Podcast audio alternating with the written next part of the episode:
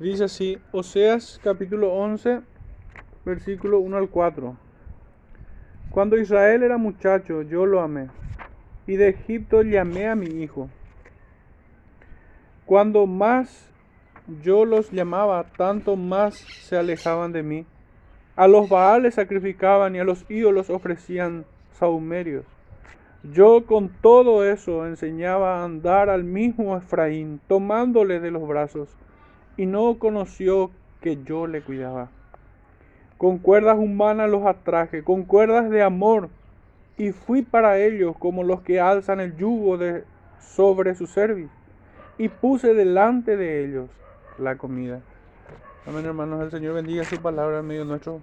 Pueden sentarse, por favor.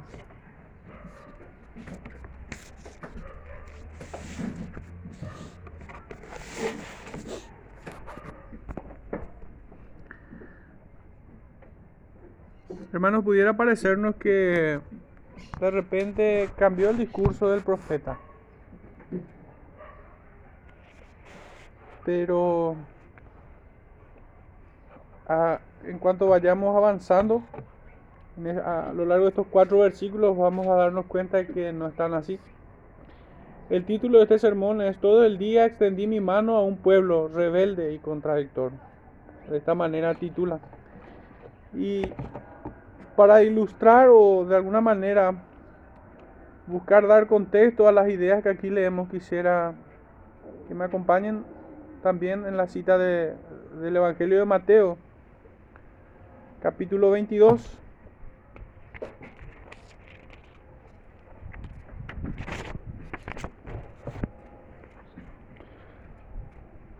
Desde el verso 1 dice así, parábolas de la fiesta de bodas.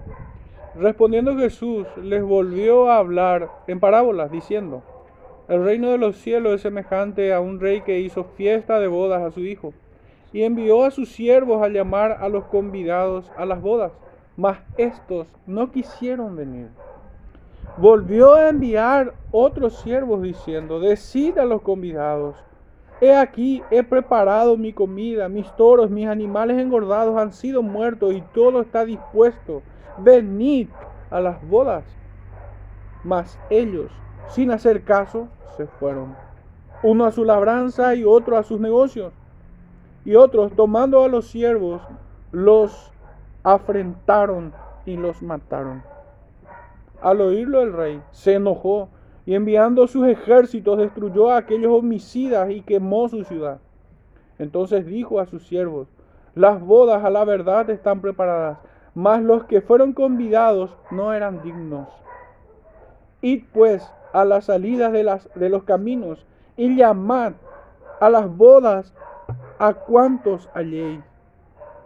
Y saliendo los siervos por los caminos, juntaron a todos los que hallaron, juntamente malos y buenos, y las bodas fueron llenas de convidados.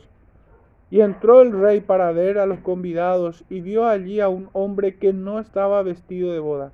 Y le dijo, amigo, ¿cómo entraste aquí sin estar vestido de boda? Mas él enmudeció. Entonces el rey dijo a los que servían, atadle de pies y manos y echadle en las tinieblas de afuera. Allí será el lloro y el crujir de dientes, porque muchos son llamados y pocos escogidos. Hermanos, en esta parábola básicamente se sintetiza toda la historia de aquel antiguo Israel. Que varias veces el Señor los había llamado una y otra vez, insistentemente. Y ellos una y otra vez se negaron a, a responder a ese llamado de manera positiva sí respondieron malvadamente al punto de eh, inicialmente despreciar esta, este llamado que hacía el Señor. Y otra vez más, excusándose con muchas ocupaciones que ellos tenían para finalmente, de la peor manera, matando aquellos que fueron enviados por el rey. Y definitivamente podemos ver el grado de en la, la forma o el grado en la que eh, el mundo responde al llamado del Evangelio. Que una y otra vez el Evangelio es predicado. Son llamados a venir en arrepentimiento y fe en Jesucristo. Y una y otra vez es menospreciado el llamado. De diferente manera, con indiferencia, sin dar respuesta. También excusándose que primero resuelvo esto o aquello cuando tenga tiempo. Está bien, todo muy lindo, pero yo sé cuándo ir y a dónde ir. Para finalmente terminar detestando a quienes llaman una y otra vez insistentemente por la urgencia del caso. Y es que sus pies caminan hacia la condenación eterna. Pero hermano, lo notable en toda esta parábola es que hubo uno que entró sin las ropas adecuadas a, a esta boda del Cordero, a las bodas del Hijo del Rey. Y nosotros es normal que pensemos que quienes asisten a las bodas son quienes se visten apropiadamente o son quienes buscan sus propios atuendos para ir de manera decente a, a, una ceremonia como tal. Pero este no es el caso. Quienes están dentro de estas bodas son vestidos por el rey. Requieren de sus vestiduras para estar en medio de ellos. De lo contrario, no son dignos. Si no están vestidos de Cristo, de su justicia, de su santidad, no son dignos de Él. No son dignos de estar en las bodas del Cordero. Y definitivamente esa es la interpretación recta, porque de no estar vestidos así, ¿dónde son echados? ¿Sencillamente son sacados afuera? No. Son echados a las tinieblas, allí donde será el lloro y el crujir de dientes. Son echados a la condenación. Por eso nosotros debemos revestirnos, vestidos del Señor Jesucristo.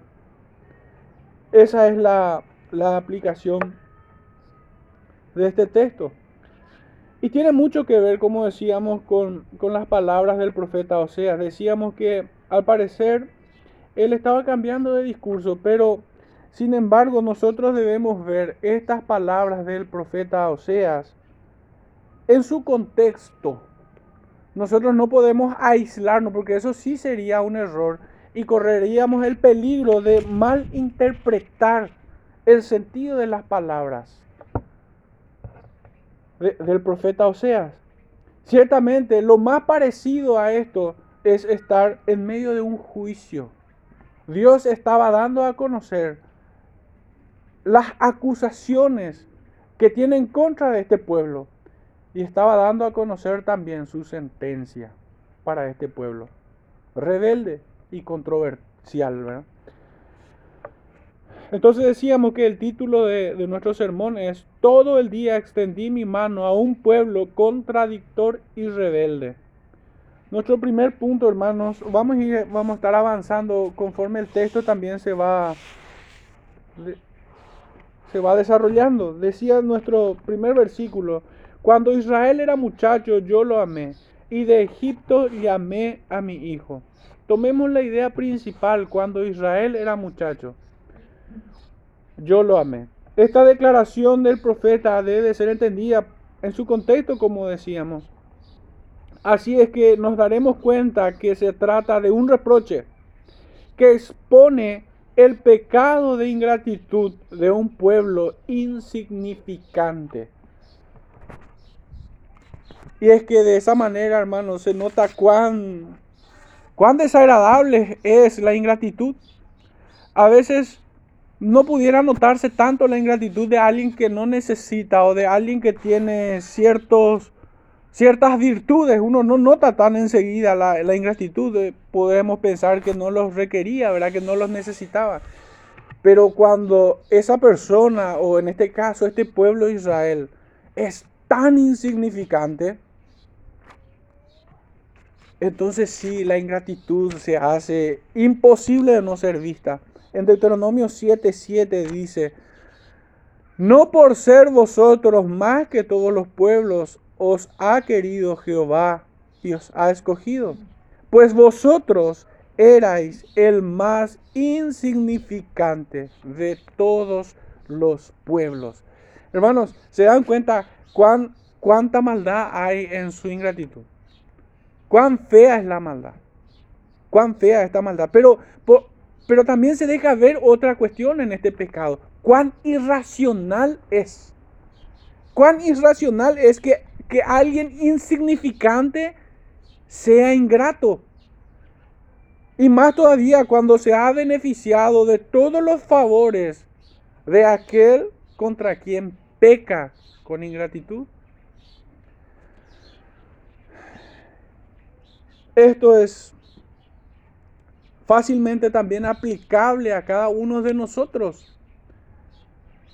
Pues no en pocos quienes se hacen llamar cristianos piensan que Dios los ha escogido por ser hallados virtuosos o, a, o haber alguna razón por la cual Dios requiere de él. De hecho, esa, ese es el pensamiento casi universal de nuestro cristianismo hoy.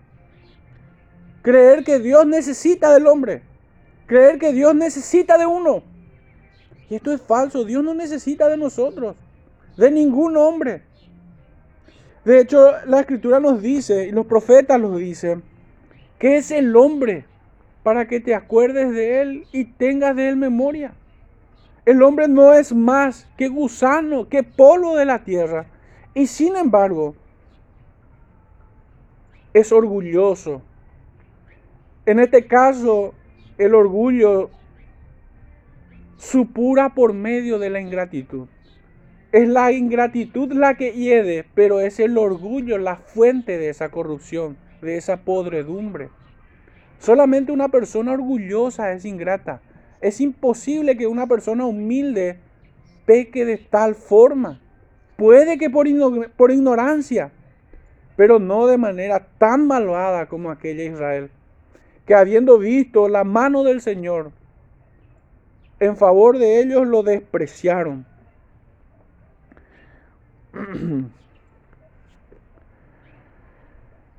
Entonces vemos esta ingratitud en un pueblo insignificante, pero que poseía un corazón altivo.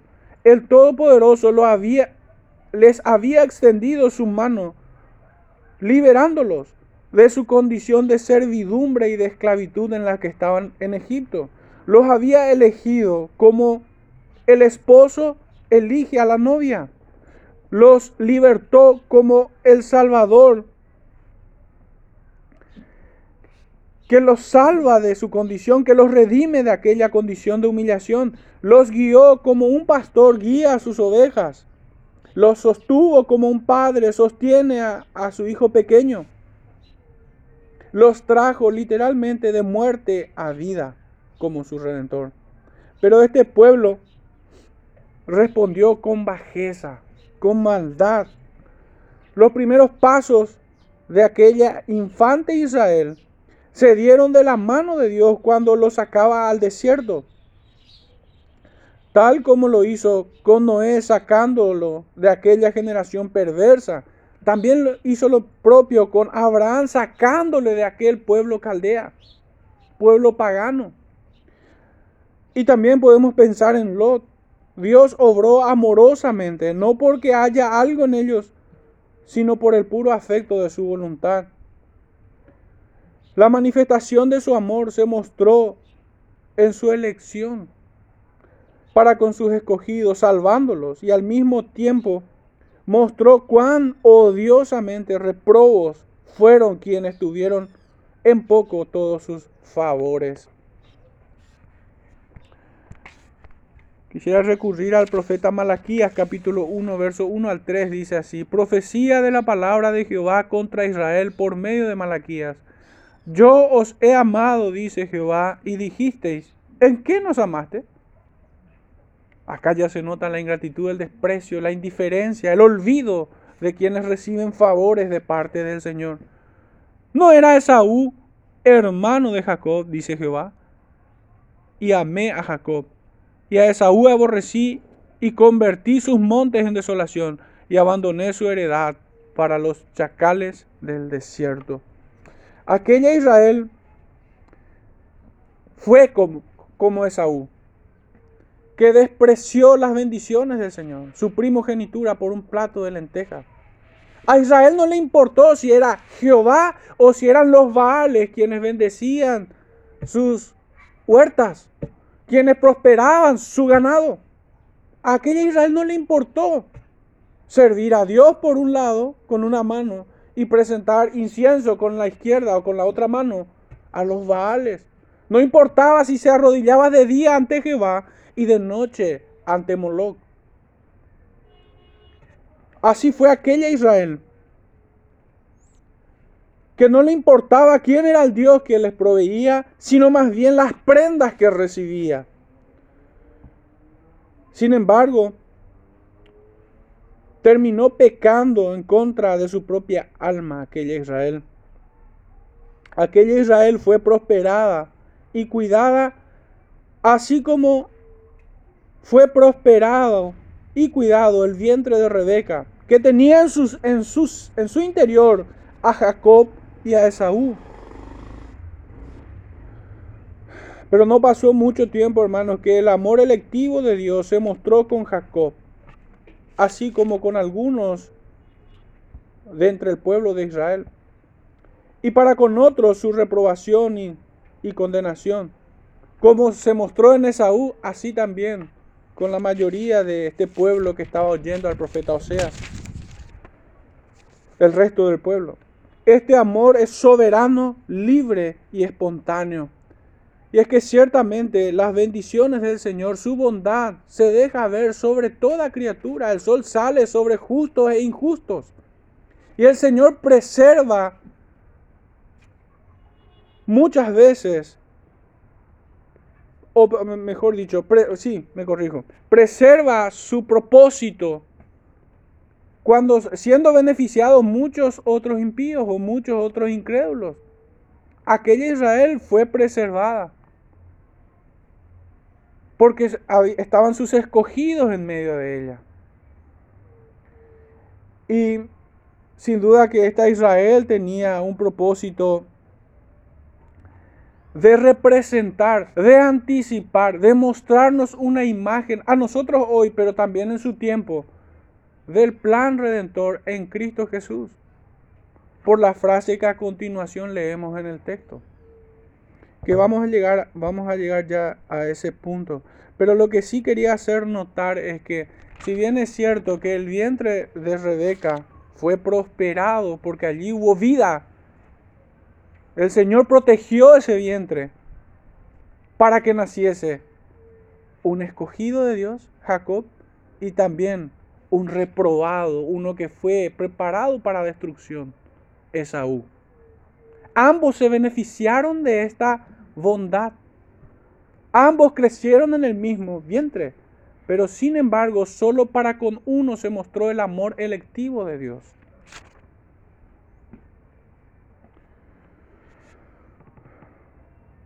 Este amor que es soberano, libre y espontáneo, que no depende de nada externo al ser mismo de Dios, sino por el puro afecto de su voluntad.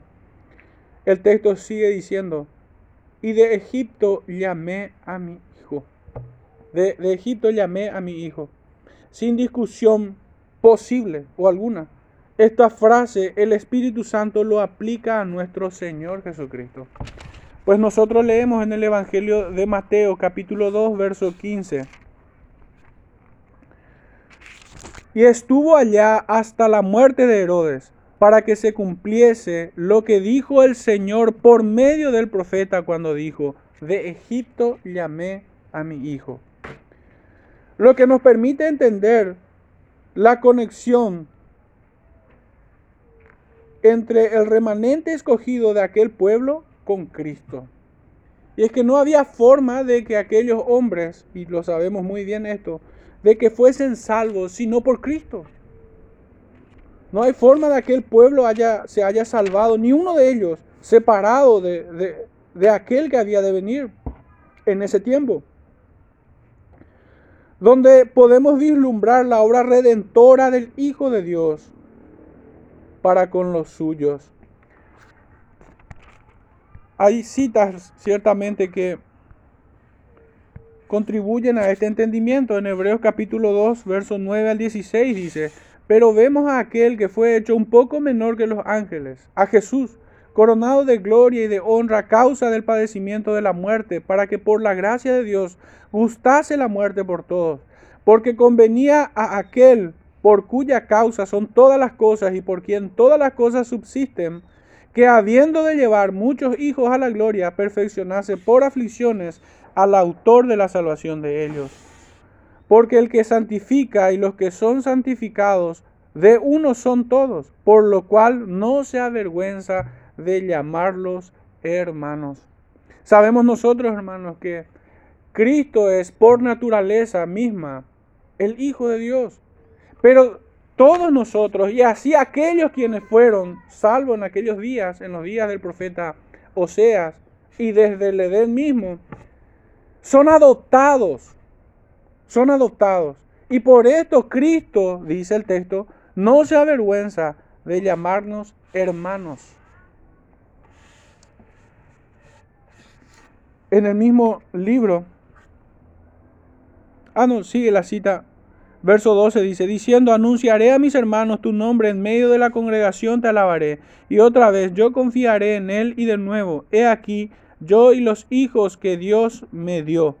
Así que por cuanto los hijos participaron de carne y sangre, él también participó de lo mismo, para destruir por medio de la muerte al que tenía el imperio de la muerte, esto es al diablo, y librar a todos los que por el temor de la muerte estaban durante toda la vida sujetos a servidumbre, porque ciertamente no socorrió a los ángeles, sino que socorrió a la descendencia de Abraham.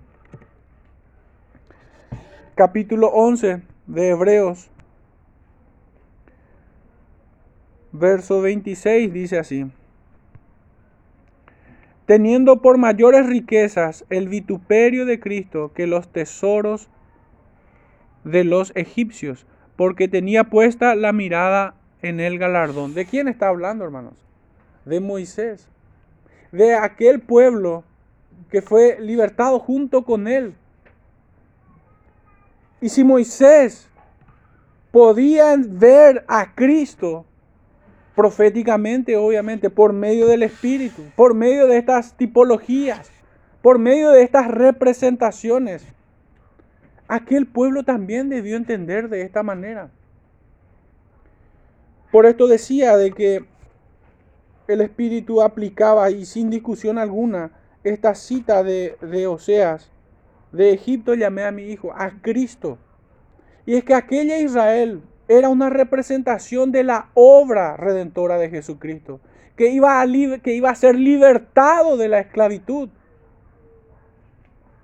Así como aquella Israel fue libertado por la mano de Dios y en su providencia fue guardado, así también Cristo fue guardado de las persecuciones de Herodes, que buscaban justamente estropear o detener, destruir el plan de salvación para los hombres. Pero vemos como en una analogía que Dios, así como salvó a aquella Israel de Egipto, así también salvó a Cristo de las persecuciones de Herodes. Y es que ciertamente eh, José y María fueron llevaron a Jesús a Egipto por esta persecución de este impío. Y muerto Herodes, siendo obviamente ya justiciado, así como lo fue Faraón en sus días, Cristo vino de Egipto. Y ese paso de Egipto a la tierra prometida a la que fueron llevadas justamente nos ilustra la redención que solamente hay en Cristo Jesús. Que fue Dios mismo quien hizo camino donde no los hay. Que fue Dios mismo quien sostuvo a aquel pueblo en el desierto, protegiendo de todos los enemigos, sosteniendo sus vidas con el alimento. De la misma manera, Cristo es para nosotros y para todos los redimidos.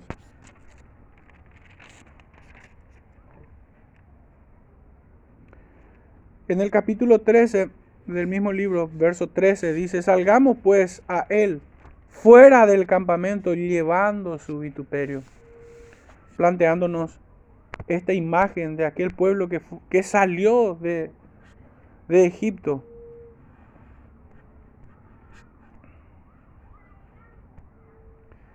Éxodo capítulo 4, versos 22 y 23 dice, y dirás a Faraón, Jehová ha dicho así, Israel es mi hijo, mi primogénito.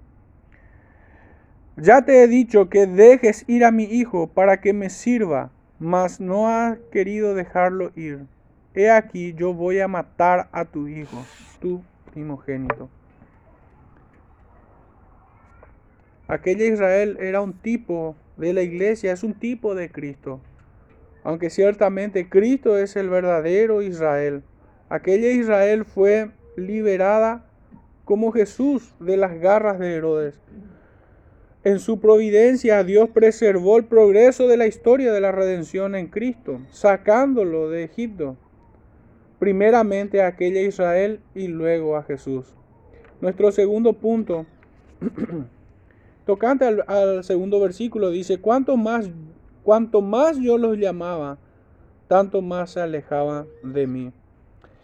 La Biblia de las Américas traduce apropiadamente esta cita cuanto más los llamaban los profetas, dice esta versión. Y la Reina Valera contemporánea tiene una pequeña modificación. Dice, cuanto más los llamaba yo, como indicando que es el profeta Oseas quien llama. Es importante este detalle, hermanos, sabiendo que el llamado para los que son ordenados para vida eterna es doble. tenemos un llamado interno, un llamado eficaz y que es y que corresponde a la obra del Espíritu Santo. Y también tenemos un llamado externo por medio de la predicación del Evangelio. Y esto es por medio de los profetas o la obra de los profetas. Ambos llamados convergen en la salvación de todo hijo de Dios hay una obra interna del Espíritu Santo y hay y existe, obviamente, debe existir la comunicación del Evangelio. Y es este Evangelio que es aplicado en fe a nuestros corazones y de esa manera es contado por justicia nuestra fe en Jesucristo. En cambio, los reprobos carecen de la obra del Espíritu, solo pueden experimentar o solamente pueden oír sin fe el llamado externo del Evangelio. Como es visto o como fue visto en los días de Noé, pregonero de justicia, que por muchos años predicó el Evangelio y tan solo ocho personas fueron salvas de aquella generación perversa. Solamente ocho encontraron el camino y la puerta estrecha. Solamente ocho oyeron con fe lo que oían. Y el resto se perdió el resto se habrán excusado y otros maldecían a Noé por el constante llamado que éste hacía. Por eso es conocido como pregonero de justicia. Decía que aquellos quienes son ordenados para vida eterna, entonces oyen dos llamados uno interno y uno externo, y ambos convergen para su salvación. Dice en Hechos de los Apóstoles capítulo 13, verso 48. Los gentiles oyendo esto, se regocijaban y glorificaban la palabra del Señor. Y creyeron todos los que estaban ordenados para vida eterna. Esto puede sonar bastante chocante, obviamente, para un segmento del cristianismo que no entiende de, la manera en cómo nosotros lo entendemos estas doctrinas acerca de la salvación. Muchos creen que, que la salvación puede ser para todos como una mera posibilidad. Pero esto no es así. Quienes efectivamente pueden alcanzar salvación son aquellos que fueron ordenados para salvación fueron ordenados. De hecho, el Señor nos dice en, en, el Evangelio de Juan que nadie puede venir a Él a menos que el Padre lo trajese. Es imposible que el hombre se acerque o busque a Dios sin la obra del Espíritu, sin la obra eficaz. Dice en el Evangelio de Marcos, capítulo 4, versos 10 al 12, donde esto queda claramente explícito. Después de estar enseñándoles la parábola del sembrador, dice el texto, Marcos 4:10, cuando estuvo solo, los que estaban cerca de él, cerca de Jesús, con los doce, o sea que un, pequeño número de personas, sumado a los doce cerca de Jesús, le preguntaron sobre la parábola y les dijo, a vosotros os es dado saber el misterio del reino de Dios, más a los que están fuera, por parábolas todas las cosas, para que viendo vean y no perciban, y oyendo oigan y no entiendan, para que no se conviertan y les sean perdonados los pecados. Claramente, claramente, se puede distinguir en la, la obra del Espíritu y a quién es dado esto. De hecho, que nadie puede entender ciertamente la profundidad del Evangelio de forma espiritual, en fe, en fe salvadora, obviamente, porque hay una fe de los demonios también. Si es que no le fuere dado por Cristo. En el Evangelio de Lucas, verso, capítulo 24, verso 45, vemos cómo el Señor abre el entendimiento de aquellos que peregrinaban en el camino de Maús para que comprendiesen las escrituras. Y sin embargo vemos otro personaje en Hechos de los Apóstoles que le dijo, Pablo, por poco y me persuades. ¿Qué le faltó, hermano? ¿O acaso un mejor predicador que Pablo? ¿Acaso una mejor presentación del Evangelio? De ninguna manera. Estaba desprovisto de la obra del Espíritu en su, propia, en su propio corazón. No tenía forma de recibir el Evangelio en fe, en fe salvadora. De hecho que, y creo que es uno de los textos que desarma todo argumento contrario a esto, de que ciertamente el amor de Dios para salvación es electivo. Él escoge los antiguos ya habían leído a, Jonás, donde claramente se lee que la salvación es de Dios. También conocemos textos donde dice que no me escogisteis vosotros a mí, sino que yo os escogí a vosotros. Leemos en Romanos también que no depende del que quiere ni del que corre, sino de Dios que tiene misericordia. Pero hermanos, yo creo, y es una apreciación nada más que tengo, porque hay muchos textos que pudieran ser mucho más claros que esto. Pero la que vino a mi mente es la que encontramos en el Evangelio de Juan, capítulo 17, verso 3. Justamente, coincidentemente, ayer estábamos estudiando la doctrina acerca de Cristo mediador. Y que sin la mediación de Él es imposible que el hombre se acerque a Dios. Porque no hay otro intermediario entre Dios y el hombre, sino solamente Cristo porque no hay otro nombre dado a los hombres en el cual podamos ser salvos. Nadie puede ser acepto delante del Padre sino en el amado, en Jesucristo.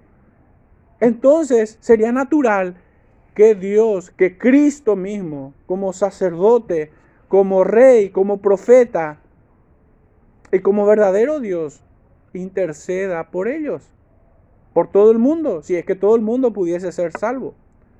Pero en Juan 17, dice el Señor, no, perdón, me corrijo, Juan 17, verso 9, si no me equivoco.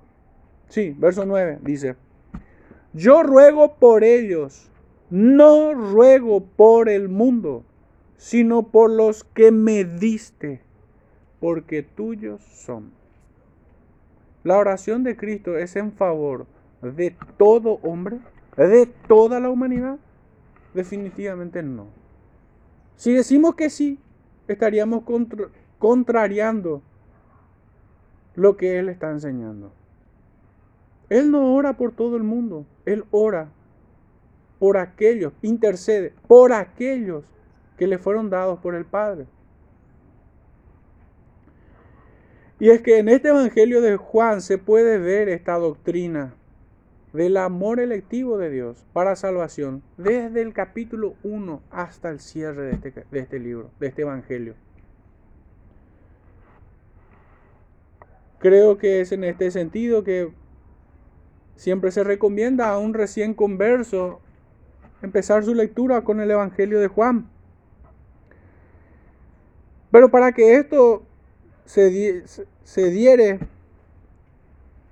es necesario, que, es necesario que el hombre, que el pecador, nazca del agua y del espíritu.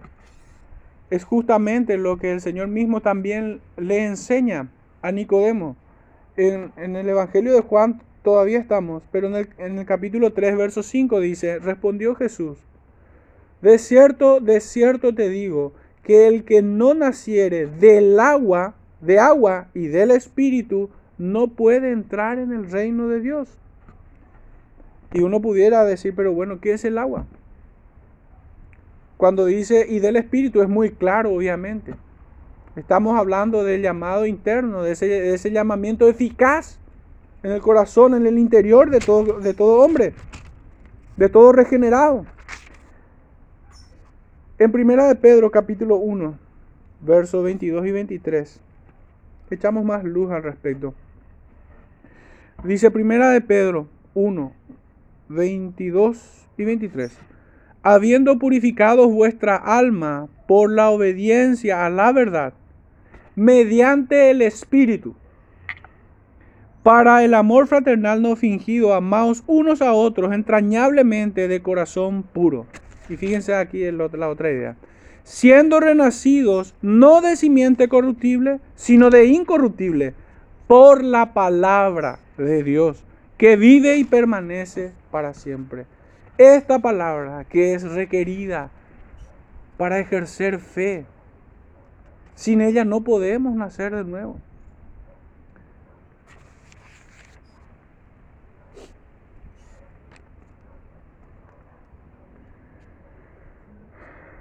Este llamado nunca ha cesado. Este llamado externo, tampoco el Espíritu Santo ha cesado de obrar. Pero a lo que el profeta Oseas apunta es al llamado externo. Cuanto más yo los llamaba, cuanto más los profetas los llamaban, tanto más se alejaban de mí. Obviamente no está hablando del llamado interno de ese llamamiento eficaz. Porque la gracia de Dios, este llamado espiritual, es irresistible. No puede resistir el hombre. Preguntémosle a Jonás si pudo resistir y por cuánto tiempo. O si fue vencido. Y así todo pecador que es salvado es vencido por la gracia de Dios. Esta gracia que es soberana y que es irresistible. Pero el profeta Oseas apunta a el llamado externo que una y otra vez este pueblo oía y que empedernidamente despreciaban, así como veíamos en la parábola. En el Evangelio de Juan capítulo 3 todavía, pero ya en el verso 19 y 20 vemos esto que, que ocurrió con aquella Israel y que seguía ocurriendo en aquellos días. Dice en el verso 3.19, y esta es la condenación, que la luz vino al mundo, y los hombres amaron más las tinieblas que la luz, porque sus obras eran malas.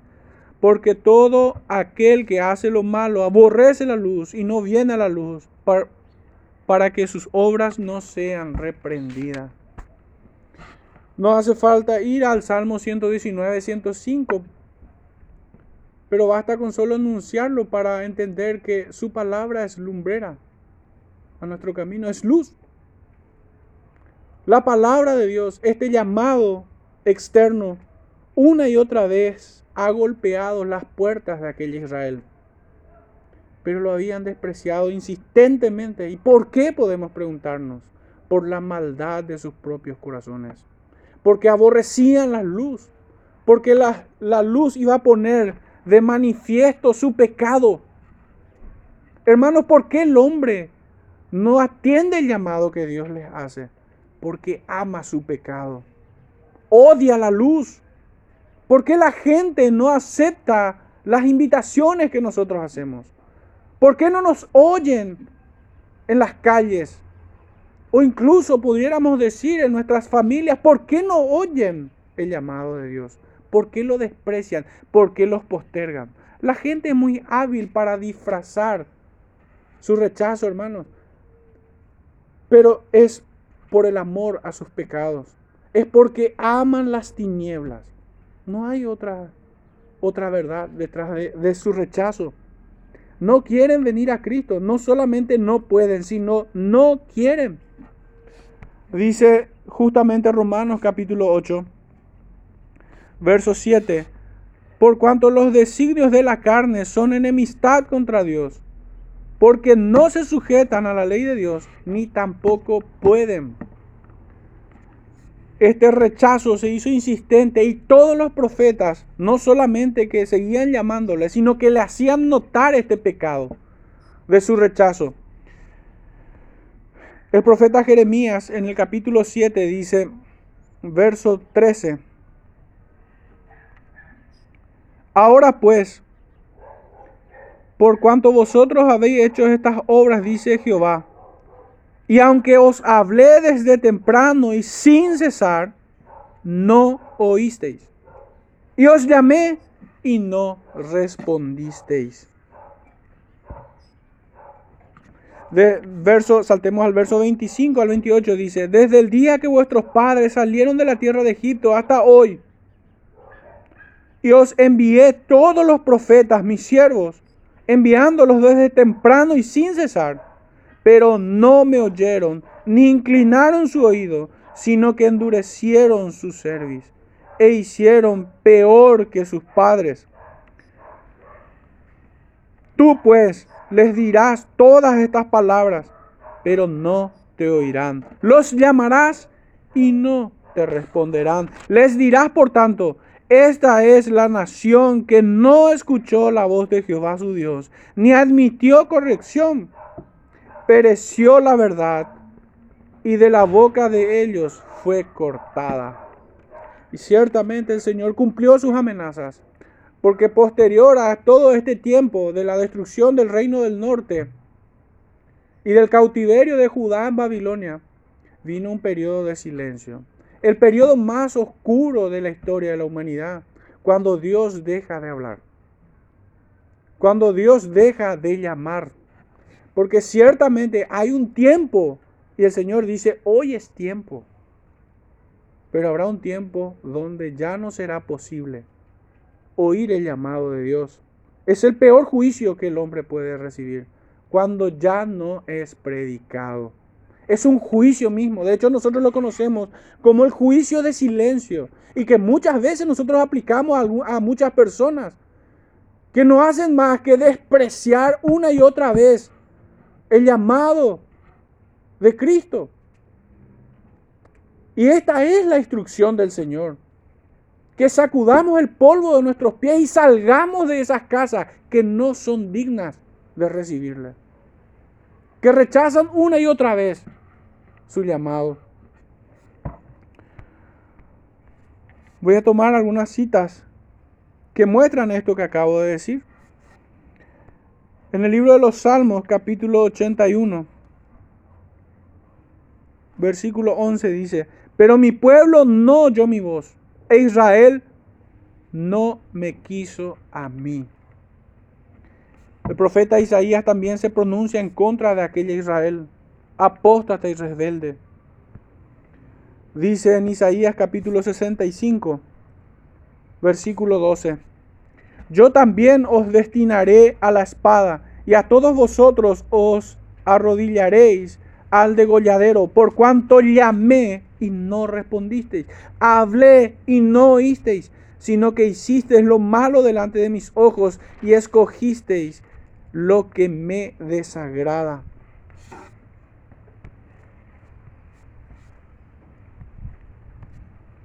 El Evangelio de Juan capítulo 5 versículo 40 dice, y no queréis venir a mí para que tengáis vida. Y finalmente, hermanos, sobre este particular. Romanos 10, y es de donde toma nombre este sermón. Romanos 10, verso 21. Dice, pero acerca de Israel dice, todo el día extendí mis manos a un pueblo rebelde y contradictor. Este pueblo despreció los muchos llamados que se le hizo.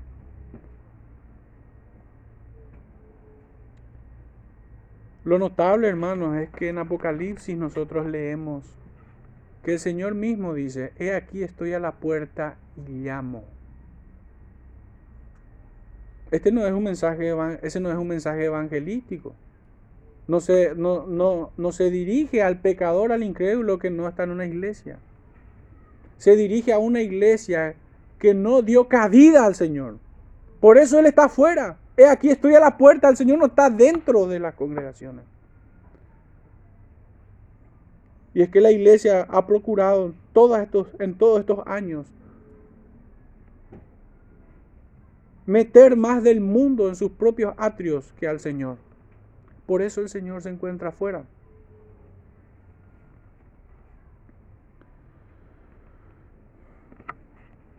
La iglesia de hoy no, se, no difiere es mucho de aquella Israel apóstata. Hermanos, hay muchas más citas, otras tantas que hablan acerca de la necedad de esta Israel, que siendo advertida desechó todas las amenazas. Pero voy a tomar un versículo más, pues sintetiza todo lo que los profetas han dicho. Dice en el en eh, Hechos de los Apóstoles, capítulo 7, verso 51. Esteban dirigiéndose a aquellos que habían quedado de aquella Israel. Dice en Hechos 7:51, duros de cerviz e incircuncisos de corazón y de oídos, vosotros resistís siempre al Espíritu Santo, como vuestros padres, así también vosotros dices.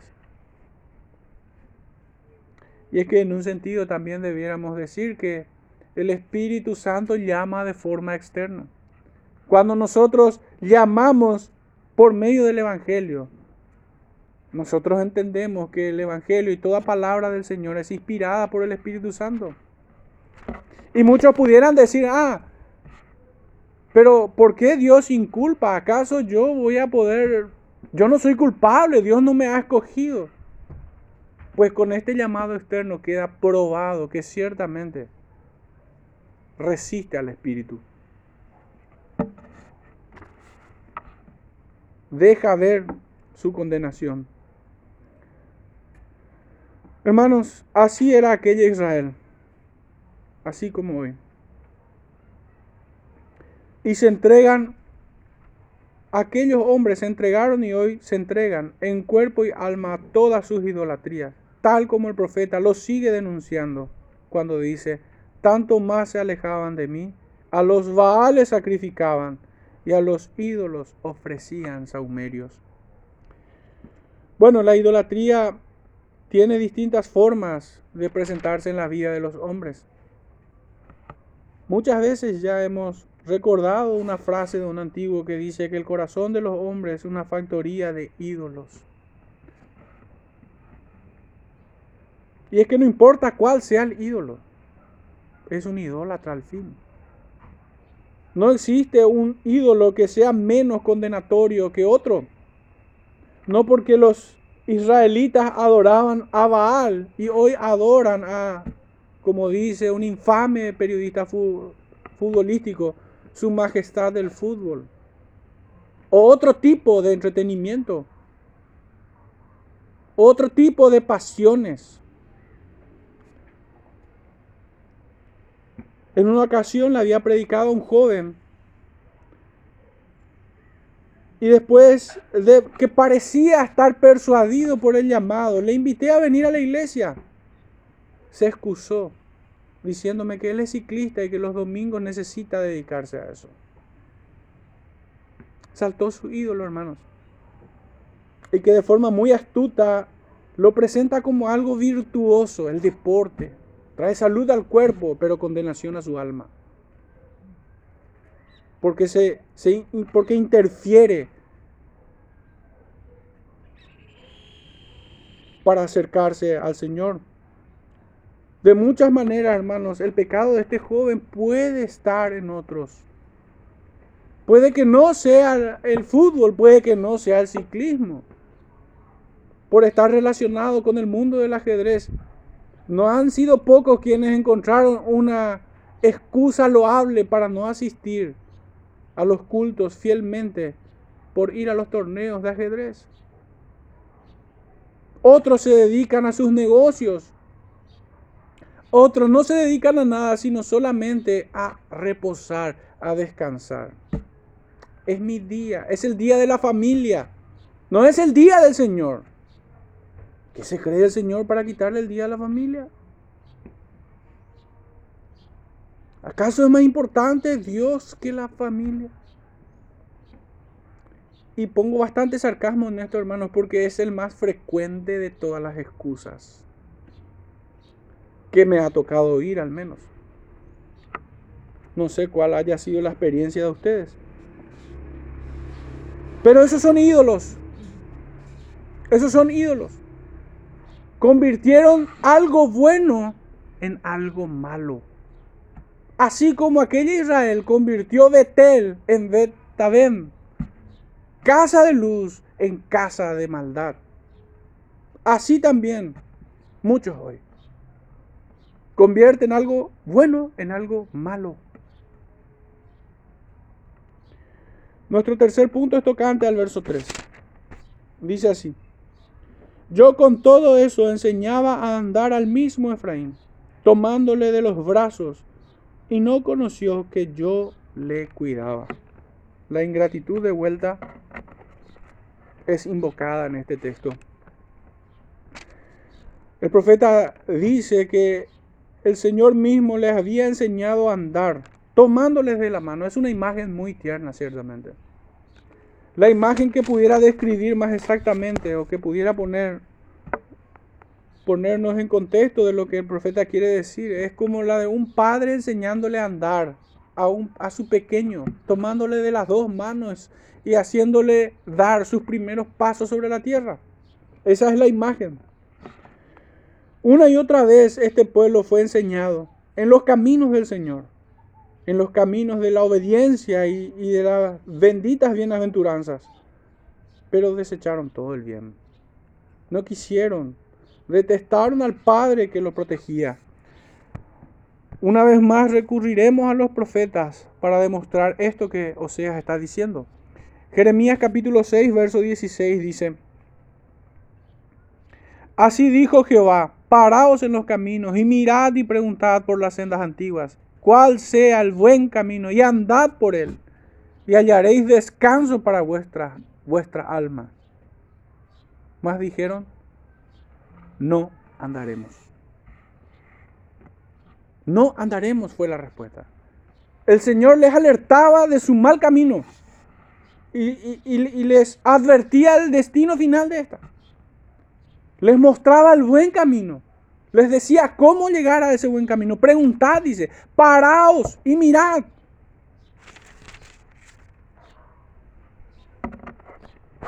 Pero este pecado solamente fue de aquella Israel.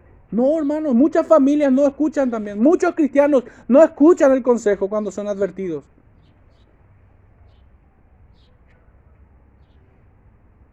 Y aunque no se atreven a verbalizar, no andaremos, no tomaremos el consejo, ciertamente sus decisiones, sus determinaciones, sus acciones terminan gritando, no andaremos.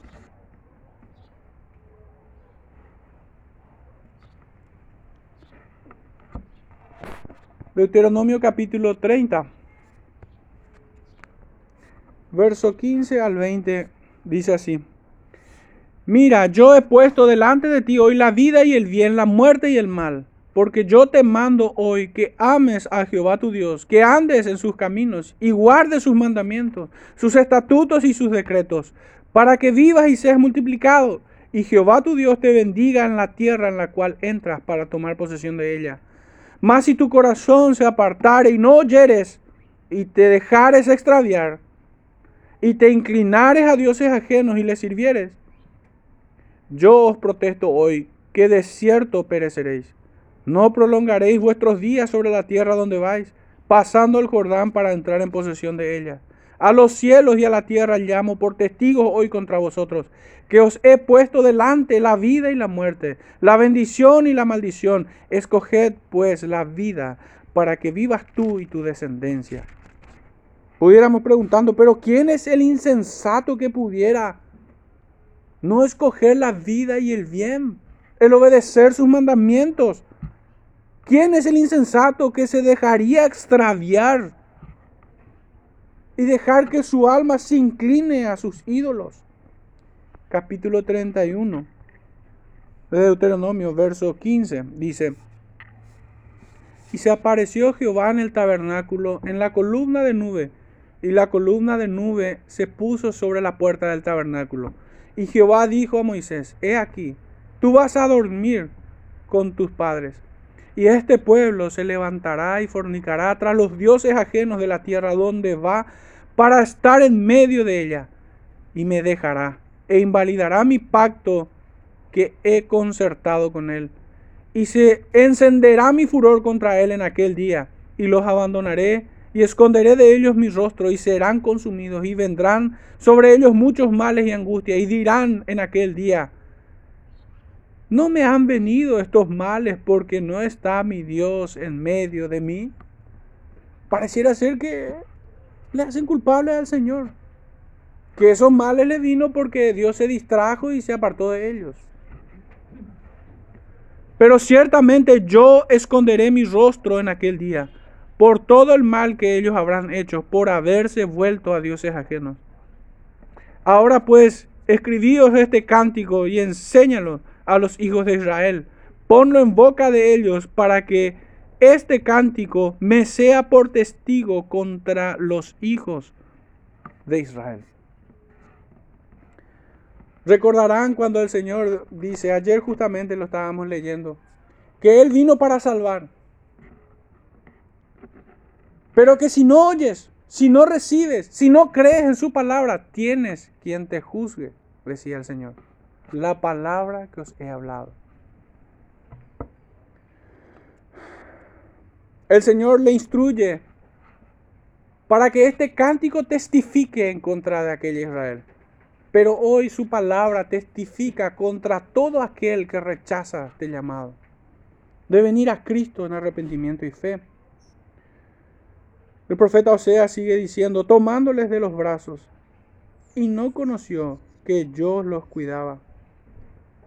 En la versión de Biblia de las Américas traduce de esta manera, lo llevé en mis brazos, pero no comprendieron que yo los sanaba.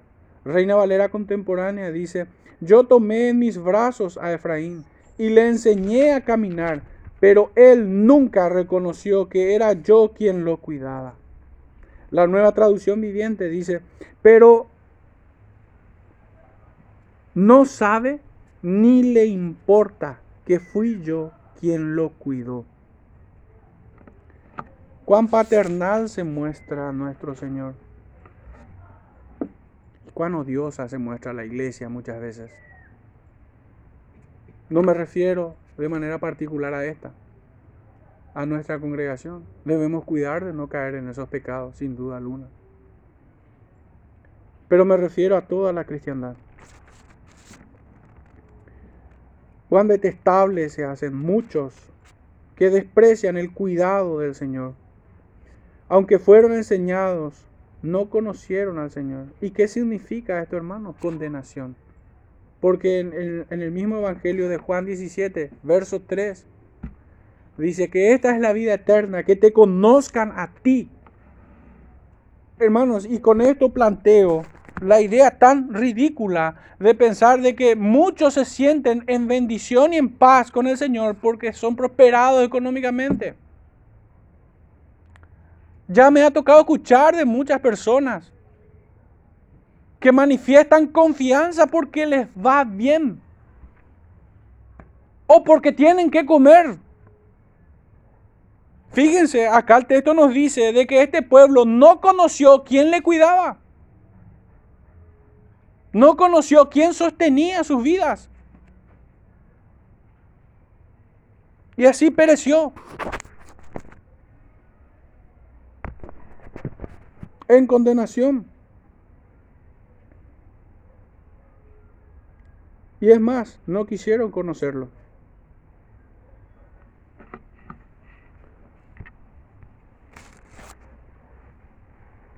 Mateo 23, 37 y 38 dice, Jerusalén, Jerusalén, que matas a los profetas y apedreas a los que te son enviados.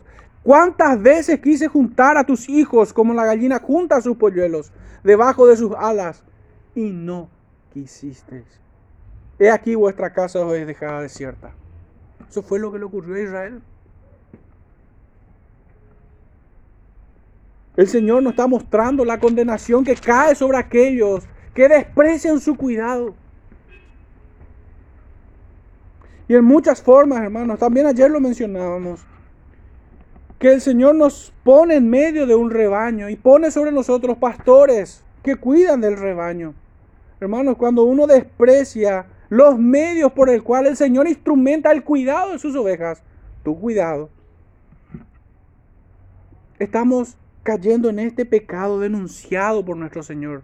¿Cuántas veces quise juntarlos como la gallina junta sus polluelos y no quisiste?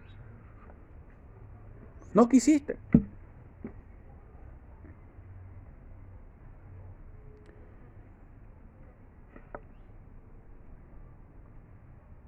El Señor lo había sustentado en todo su paso por el desierto, los había protegido, pero ellos no conocieron quién lo protegía.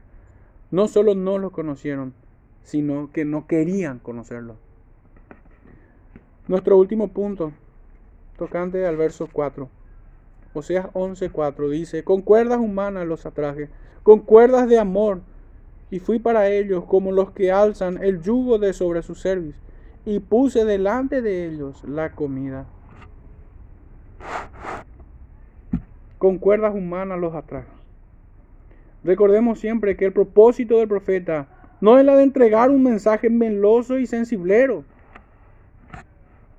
Como a muchos les gustaría tomar este versículo de forma aislada. Es un reproche. Con estas palabras muestra cuán reprochable y odioso se hacía aquella nación malvada, rebelde y necia, que pese a tener al mejor pastor, no se comportaron como ovejas, que tenían al mejor padre, no se comportaron como hijos, que teniendo a, Jehová como el redentor de sus almas, lo odiaron y despreciaron. Por las cebollas de Egipto. El Señor había cargado con todas las necesidades elementales de aquel pueblo y aún más le había dado. Y que en su divina providencia se mostró generoso y no solo esto, hermanos. Se mostró paciente, soportando su ingratitud y su falta de contentamiento. Aquel pueblo no les alcanzaba el maná del cielo, querían carne. Y el Señor los hastió, hasta por las narices le metió la, carne de codornices. Al punto que aquello que deseaban ya producía un hedor en sus campamentos. A aquel pueblo le fue poco que el Señor dividiera el mar para que cruzasen en seco. Le fue poco que cayese maná del cielo. Le fue poco que ellos bebieran de la roca, la cual es Cristo, dice Pablo en Primera de Corintios. Le fue poco las columnas que les protegían en su paso. No les alcanzó. Entonces sepamos notar esto que el profeta nos dice.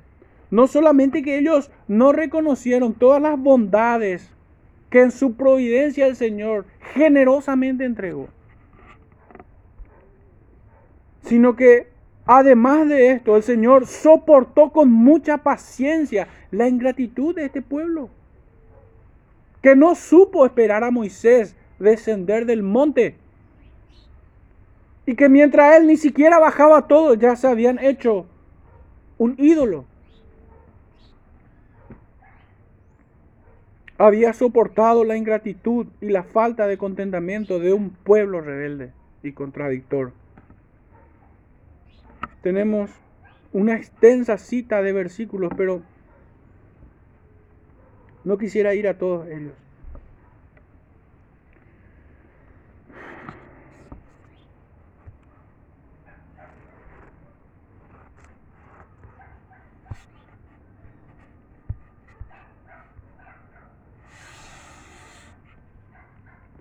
Hermanos, debiéramos ya acercarnos a, reflexionar acerca de esto. ¿Qué pasaría, hermanos, si a nosotros no nos alcanzara Cristo en esta vida? Si su gracia no nos fuera suficiente. Si no tuviésemos contentamiento cristiano. Estaríamos pecando en la misma forma que aquella Israel. Juan 6:51 dice, "Yo soy el pan de el pan vivo que descendió del cielo. Si alguno comiere de este pan vivirá para siempre, y el pan que yo daré es mi carne, la cual yo daré por la vida del mundo." Y es que pudiera parecer para muchos que Cristo no alcanza, que Cristo no es suficiente, que la, que la salvación no es mucho, que el sacrificio de Cristo es poco.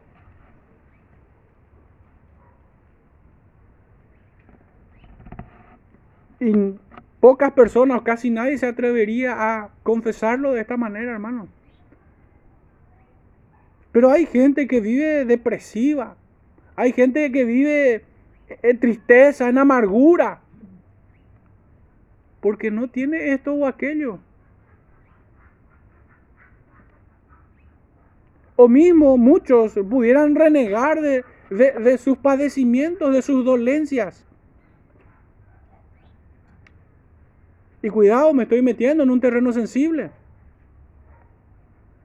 Y es que no, no, pocos también en nuestro tiempo prometen sanación y curación si venís a Cristo.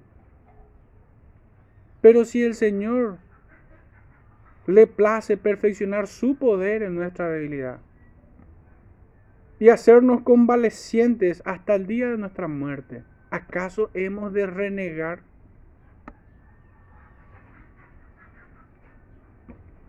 A Pablo le fue dicho, bástate mi gracia.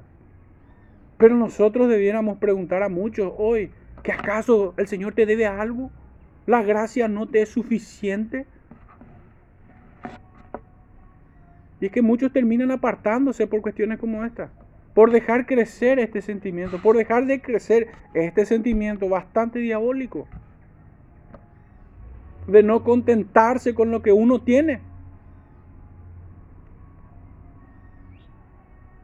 Pudiera presentarse en otras formas posibles, construir proyectos de vida inalcanzables.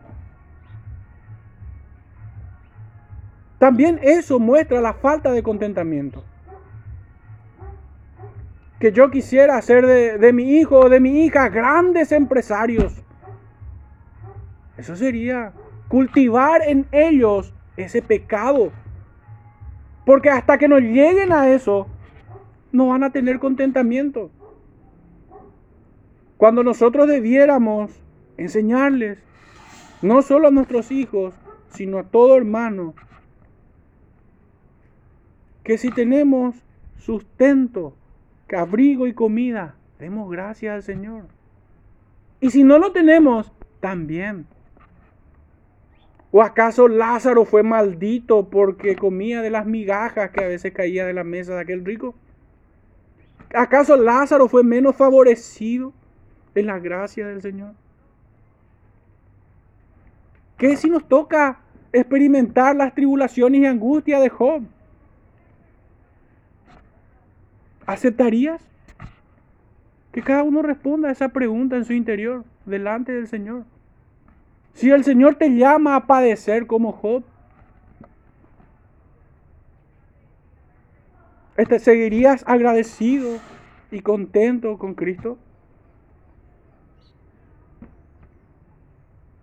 Hermanos, son preguntas difíciles de responder, que ninguno puede responder por otro.